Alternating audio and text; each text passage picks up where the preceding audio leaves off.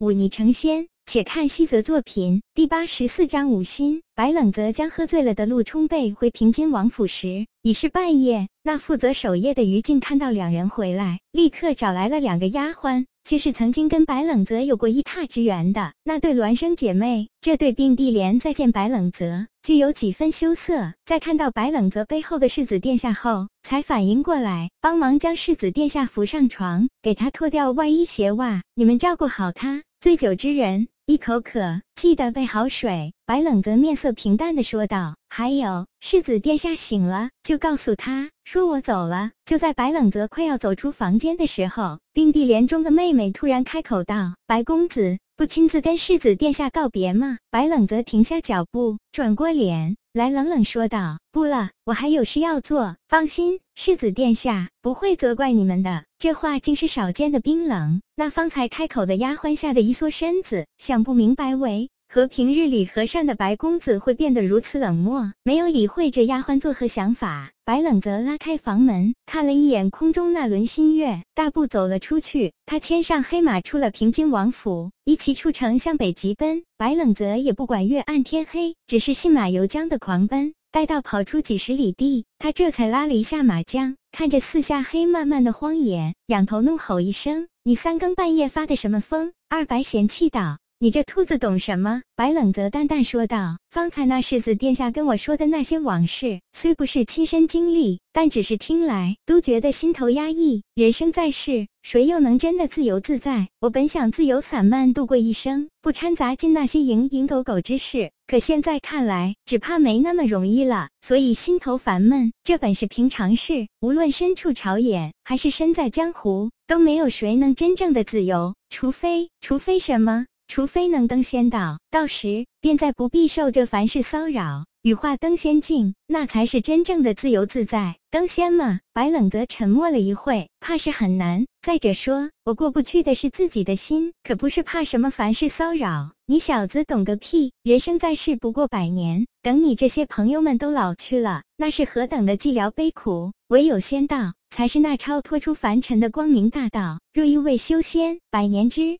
后谁又还记得你？难道就不寂寥悲苦？人毕竟是聚群而居的，我可受不了那份孤单寂寞。若连这点小事都做不到，还谈什么求道登仙？简直愚蠢！兔子不屑跟白冷泽争辩，不再理他。白冷泽抬头看着被云层遮住的月亮，记起刚才陆冲跟自己说的殷家兄弟之事，又想起自己之前碰到的那个愿意自杀谢罪的护卫，想起这等慷慨赴死之事，忍不住握紧了拳头。这世道。难道就真的非要如此？那些人处处阴谋，时时算计，就连那曾经救下了北地百万人的平津王，都要受到那健康皇帝的猜忌和暗算，甚至派人来故意毁掉世子殿下金脉，断其武道。那明明该报效国家的忠贞臣子，却要被派到平津王身边去做密探，甚至以其家人逼其就范，简直不择手段。冰冷残酷，想到这些，怎能不让人心凉？白冷则沉默一阵，下了马来，走到旁边的密林中，拿出那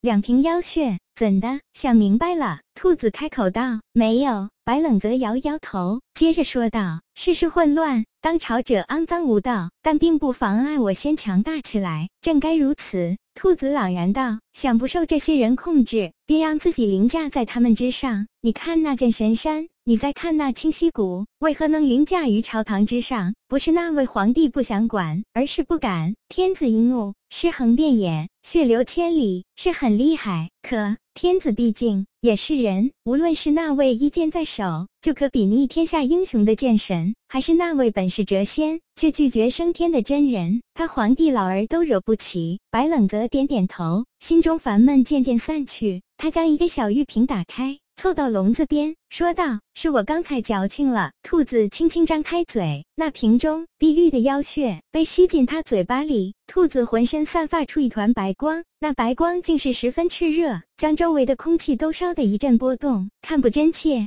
那笼子本里就有压制兔子的作用，此时从兔子身上抽取出一丝丝血红色的光芒，接着一道赤芒镇压而下，兔子身上白芒大作。竟将那压下的赤芒抗住，接着轰然震碎，笼子一阵摇曳，光芒不可察觉的暗淡了一分。本来笼子与兔子之间持平，兔子得到多少原力，那笼子就从它身上吸去多少，一直维持着这种平衡，所以兔子千年难以翻身。可是现在白冷泽帮兔子拔掉了两根竹签，那脆弱的平衡早就打破。兔子冲出这囚笼，也只是时间问题罢了。白冷泽不去管那兔子，他先盘坐在地，按照那妖血录上记载的炼体法门行走周身，这才打开另一个玉瓶，将那玄龟的妖血倒入口中。妖血入口，很快被他使用体内的气包裹，接着慢慢蚕食。白冷则按照那妖血炼体之术，使这玄龟之血逐渐融入自己血脉，再难分出彼此。此时月。亮被挡在云层之后，天色昏暗。白冷则头顶一道紫气升腾而起，疯狂的吸纳月华。他身周渐渐的有翠绿色光芒闪耀，越来越明显，越来越强烈，竟是一层龟甲将他包绕在其中。接着，那团绿芒缓缓收缩，在他心脏处聚集。白冷泽明显感觉到自己筋脉更加强健，尤其是心脉，之前还如同小溪，气在其中缓缓流动，生怕一处暗滴。现在可好，心脉强健后，直若怒流而下的大江大河，波涛汹涌，声势浩大。每使用一次妖血，都会给白冷泽带来一层好处。之前服用那囚牛之血，使他可以养气，气走周身，缓缓成型；而这次服用这玄龟之血，却让他心脉强健，气走心脉时。浩然磅礴，泱泱大气，再不必为那心脉不坚所束缚，气走心脉磅礴而行，万般招式收发由心，是为五心境。